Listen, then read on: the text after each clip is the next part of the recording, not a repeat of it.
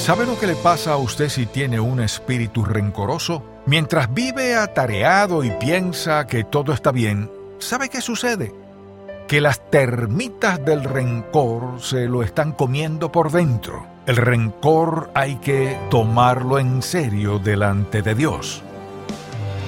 Bienvenido a En Contacto, el Ministerio de Enseñanza Bíblica del Dr. Charles Stanley. El rencor es un sentimiento que trae amargura a nuestro ser y a su vez la amargura causa ira, resentimiento y hostilidad. Le invito a que escuche el mensaje de hoy y comience a eliminar este sentimiento de su vida. A continuación escuchemos La mina terrestre del rencor, el cual forma parte de la serie Minas terrestres en el sendero del creyente. Usted fue ofendido, alguien le lastimó, quizás muy intensamente, y usted se sintió muy herido. ¿Cuál fue su primera reacción al respecto? Quisiera que vayamos a Efesios capítulo 4, y en este capítulo el apóstol Pablo nos dice exactamente cómo hemos de tratar a los que nos han ofendido, sin importar lo que nos hayan hecho. Efesios 4, comenzando en el versículo 30, dice así, Y no contristéis al Espíritu Santo de Dios, con el cual fuisteis sellados para el día de la redención, quítense de vosotros toda amargura, enojo, ira, gritería y maledicencia, y toda malicia. Y malicia es el deseo de ver a alguien más sufrir. Antes, sed benignos unos con otros, misericordiosos perdonándoos unos a otros como Dios también os perdonó a vosotros en Cristo. ¿Cuál es la naturaleza misma del rencor? Esto es, la naturaleza del rencor comienza con esta simple declaración. Es negarse a brindarles a otros lo que Dios nos ha brindado a nosotros. ¿Cuántas veces nos ha perdonado nuestro Señor? Cada uno de nosotros tendría que decir, ni siquiera podemos contar las veces que Dios nos ha perdonado. Así que si yo tengo un espíritu rencoroso hacia alguien, lo que digo es esto. No estoy dispuesto a hacer contigo lo que el Señor Jesucristo ha hecho conmigo. Un espíritu rencoroso es un espíritu malvado. No lo puede expresar con suficiente énfasis, pero al final de este mensaje, usted entenderá por qué el rencor es tan devastador en la vida de una persona. Dios no determinó que viviéramos una vida de rencor. No destinó que guardáramos rencor hacia alguien por los efectos devastadores que eso tiene en nuestras vidas. Así que al pensar en cómo nos afecta, es algo que no se puede disimular, afecta cada aspecto de una vida. Tomemos, por ejemplo, su vida de oración. Y pienso en este versículo, por ejemplo, dice en Marcos capítulo 11, versículo 24, Por tanto os digo que todo lo que pidiereis orando, creed, tiempo pasado, que ya lo recibiréis. De eso se trata la fe y luego os vendrá. Ahora bien, ¿Qué seguimiento le da él a eso? Y cuando estéis orando, perdonad si tenéis algo contra alguno, para que también vuestro Padre que está en los cielos os perdone a vosotros vuestras ofensas. ¿Cómo puedo orar al Padre Celestial si al mismo tiempo tengo amargura en mi corazón hacia otra persona? ¿Sabe qué? Puedo hablarle a Dios, pero no me hará ningún bien. Ahora le pido que regresemos a Mateo capítulo 5, por ejemplo, y fíjese en lo que dice este pasaje. Él está hablando sobre todo este asunto de la adoración y dice lo siguiente. Por tanto, si traes tu ofrenda al altar y allí te acuerdas de que tu hermano tiene algo contra ti, deja allí tu ofrenda delante del altar y anda, reconcíliate primero con tu hermano, y entonces ven y presenta tu ofrenda. Ahora bien, si él dice que es importante resolver ese asunto, siendo algo que mi hermano tiene contra mí, seguramente también tendré que resolver cualquier cosa que tenga yo en contra de mi hermano. Es doblemente malo. En otras palabras, si mi hermano tiene algo en contra de mí, yo no tengo nada que ver con eso. Pero si yo tengo algo en contra de mi hermano, deliberadamente le guardo rencor, tengo amargura y resentimiento en mi vida por algo que él o ella me ha hecho y luego vengo a alabar a Dios. Todo ese tiempo estoy adorando y entonando esos cantos tan maravillosos y esas alabanzas a Dios y al mismo tiempo tengo una mente dividida. Entonces también pienso en cómo el rencor tiene efectos perjudiciales en nuestra vida física. La medicina le dirá que tal vez cerca del 80% de los pacientes que están en los hospitales probablemente deban sumar a la amargura el rencor y las luchas emocionales en sus vidas. Así que van al médico porque no pueden dormir. ¿Por qué no pueden dormir? Por un espíritu rencoroso, por una mala actitud hacia alguien. Y van al médico y les hacen rayos X y gastan cualquier cantidad de dinero, dinero malgastado. El médico examina su garganta, examina su nariz, examina sus ojos y le hacen un examen de esto y un examen de aquello. Pero ¿sabe qué? No pueden examinar el pecado, porque no se puede. No se puede ver el pecado. Así que aunque le hagan una resonancia magnética o unos rayos X, no pueden dar con el problema y el doctor finalmente dice, bueno, sabe, usted está un poco deprimido, así que le dan algo para la depresión y luego le dan otra cosa y se empeora. ¿Sabe qué pasa? Empiezan las migrañas, los dolores de espalda, los dolores estomacales, las úlceras, la hipertensión, los problemas del corazón. Llámeles como les llame, no digo que todas estas cosas sean resultado de un espíritu rencoroso, pero muchas de ellas están vinculadas con el rencor. Para muchas personas todo comenzó justamente con eso. Comenzó con ira, ira hacia Dios, amargura contra Dios, resentimiento contra Dios. Y personas como estas deciden, ya ni siquiera quiero creer en Dios, soy un ateo. Pues usted puede ser un ateo o un agnóstico, o lo que quiera ser, pero no puede eliminar el juicio del Dios Todopoderoso si lo desobedece deliberadamente y decide no tener nada que ver con Dios en su vida. Escuche con atención. Usted puede decidir no tener nada que ver con Él, pero Él nunca decidirá no tener nada que ver con usted. Así que si usted vive en desobediencia, porque no quiere dejar ese espíritu feo, ese rencor, esa hostilidad, esa amargura, esa ira en su vida, eso lo afectará de una u otra forma, y una de las formas en las cuales lo afectará es físicamente, porque una persona que se despierta cada mañana ansiosa, llena de tensión, llena de estrés, y muchos doctores dirán que tantos infartos son resultado del estrés, la tensión, de que la gente vive de mal humor. Y así es la vida. El rencor es algo que afectará su mente, afectará cada aspecto de su cuerpo. Usted no puede vivir cada día lleno de tensión, lleno de estrés, lleno de ansiedad, lleno de amargura, lleno de resentimiento, lleno de rencores hacia alguien que usted piensa que le ha hecho daño y a veces ni siquiera le han hecho daño. Usted tal vez malinterpretó algo que ellos dijeron y ahora les guarda rencor. ¿Y sabe qué? Usted se destruirá. El rencor es una elección que hacemos. Es como beber un veneno. Si yo le digo a usted, aquí tiene una taza de veneno, sabe muy bien, bébalo. Usted respondería, de ninguna manera. El doctor tal vez pueda darle algún antídoto que contrarreste ese veneno, pero hay una sola cosa que contrarresta el rencor, enfrentarlo, tratarlo, y de eso hablaremos en un momento. Y si usted no está dispuesto a hacerlo, entonces usted sufrirá las consecuencias. Afecta todas nuestras relaciones. La verdad es que uno no quiere estar cerca de una persona amargada, dan un mensaje en su conversación, en sus acciones, en su conducta, no lo pueden esconder, y no es fácil estar con una persona que tiene un espíritu rencoroso. De hecho, la verdad es que uno ni siquiera quiere estar cerca de ellos. Imagínese estar casado con una persona que tiene un espíritu rencoroso. Y aunque le guardan rencor a otra persona, usted es quien vive con ellos todos los días, y a usted le salpica ese rencor todos los días y usted les pide que traten con eso. Bueno, ¿tratar con qué? Y usted trata de explicarlo. ¿Sabes qué? Yo no estoy amargado, pero se les ve por todas partes. Y usted tiene que vivir con eso. Por eso le digo, tenga mucho cuidado con quién se casa. Usted tiene que saber algo de su presente y de su familia. Si usted es tan ingenuo que se casa con alguien solo porque ella es hermosa, o porque él es guapo, o porque tiene dinero, déjeme decirle algo. No hay suficiente belleza, no hay suficiente sexo, no hay suficiente dinero que algún día expiará y cubrirá o sanará la amargura, el resentimiento, la hostilidad, el rencor en la vida de alguien. Nunca habrá suficiente de eso para hacerlo feliz si ellos tienen rencor en su vida. Tiene que haber un cambio y alguien dirá, bueno, ¿sabe qué? Me casaré con él y lo cambiaré.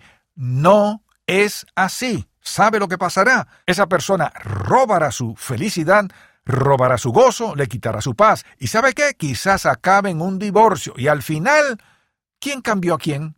Es devastador, porque afecta cada aspecto de la vida de una persona, especialmente cuando se trata de familias. Esa persona aleja a las amistades, usted piensa que desarrollará una amistad con alguien y de repente usted piensa, ¿qué será lo que me molesta de esa persona? Siempre son críticos, siempre un poco mordaces, siempre con un matiz de sarcasmo en sus vidas. Uno no quiere estar cerca de personas así, y especialmente uno no quiere vivir con alguien así. Y quisiera decirlo una vez más, no puede amar, no. Sí, sí puedo. No, no puede. Puede que sienta afecto, pero no puede amar genuinamente a alguien y tampoco puede completa y genuinamente ser amado si usted tiene eso en su corazón. Simplemente no funciona así. Usted dirá, está bien, si todo eso es verdad, ¿cómo podemos tratar eso? Bueno, hablemos de ello por un momento. ¿Cómo trata un espíritu rencoroso? Mencionaré una lista de cosas, cada una de ellas es importante.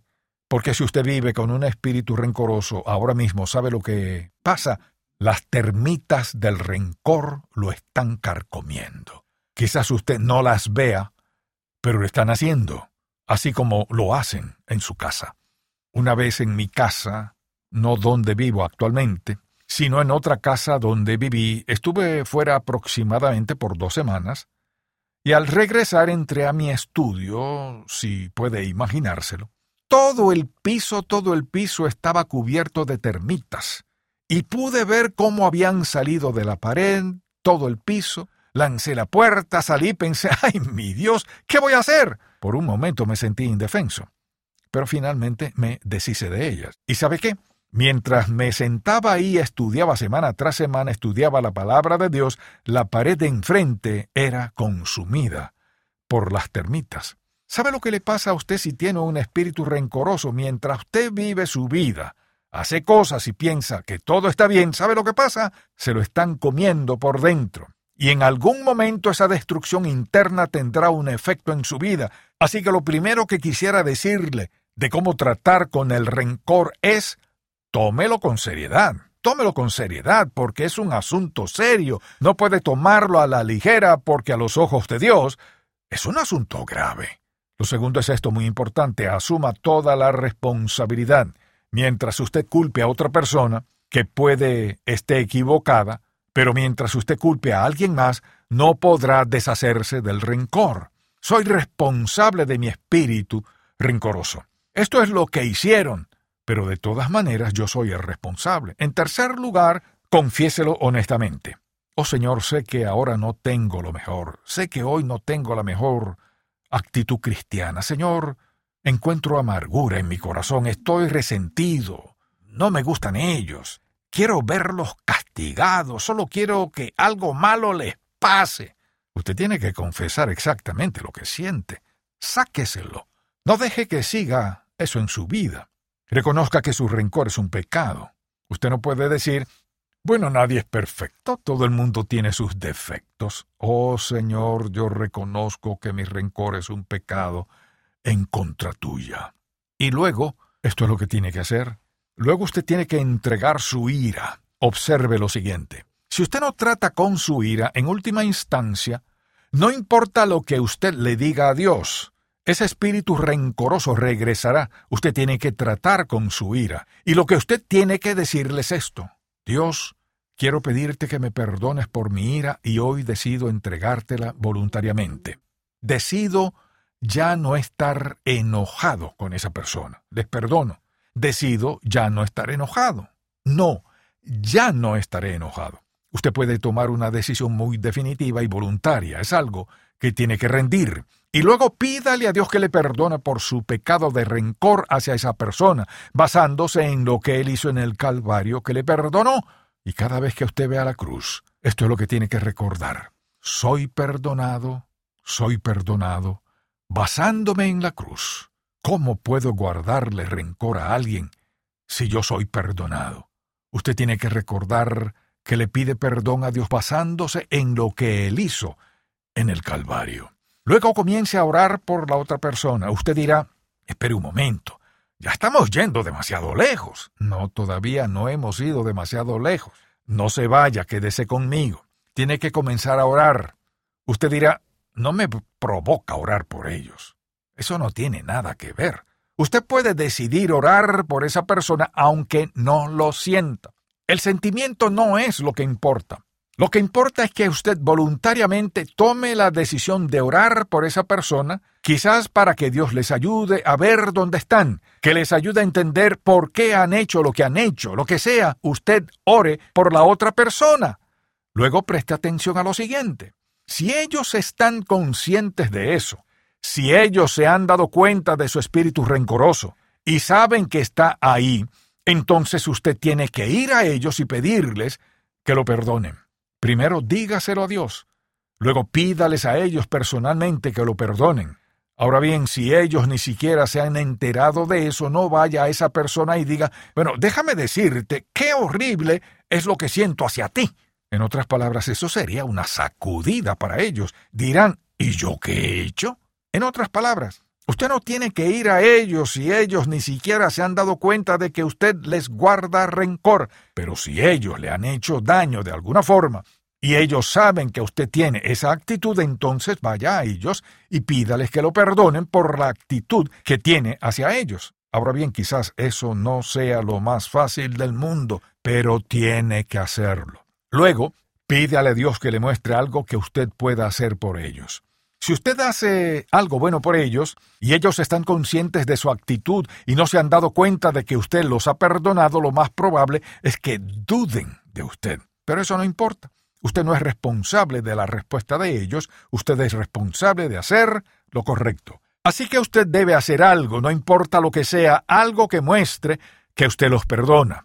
Usted dirá, bueno, ¿Cómo sé que he perdonado a esa persona? Muy claramente, número uno, la próxima vez que usted los vea, no se sentirá de la misma forma. No tendrá esa amargura ni resentimiento en su vida. No se sentirá igual hacia ellos, se sentirá diferente. Lo segundo que usted sentirá es esto, en lugar de sentir amargura o resentimiento, ira y rencor, tendrá una preocupación por ellos. Usted se preocupará por lo que pasa en sus vidas, se preguntará si tratan a otros así y qué está pasando en sus vidas. Así será su actitud.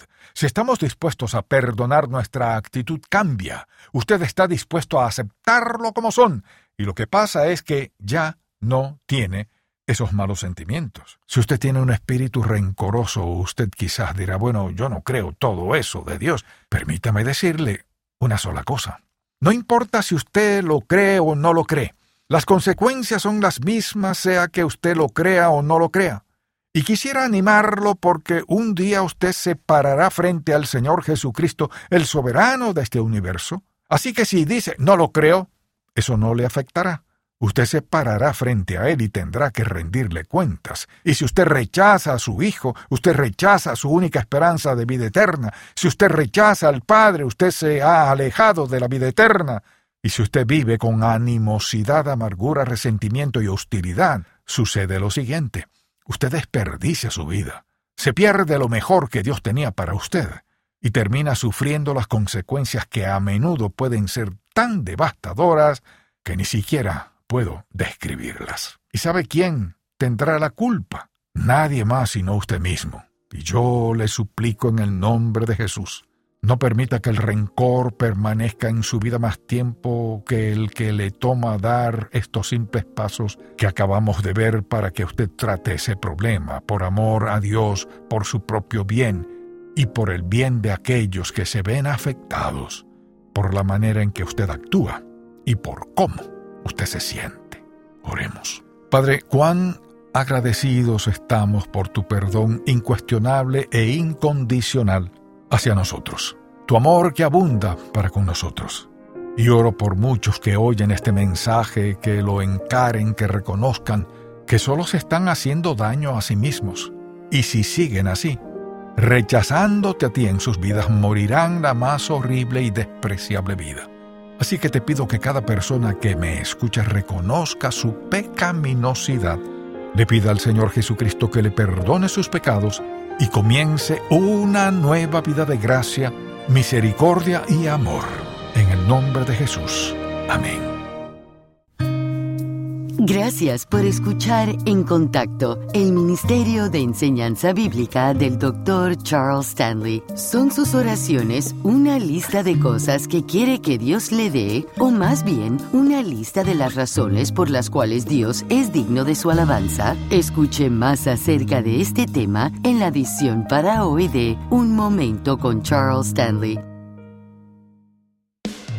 Si desea adquirir el mensaje de hoy, La mina terrestre del rencor, el cual forma parte de la serie Minas terrestres en el sendero del creyente, llámenos al 1-800-303-0033 dentro de los Estados Unidos y Puerto Rico o visite encontacto.org.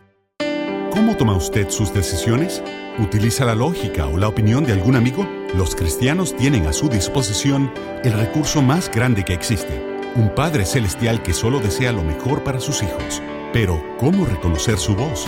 Mediante el libro Cómo escuchar la voz de Dios, el Dr. Stanley le enseñará a reconocer la voz de Dios. Para adquirir este libro, llámenos al 1-800-303-0033 o visite encontacto.org.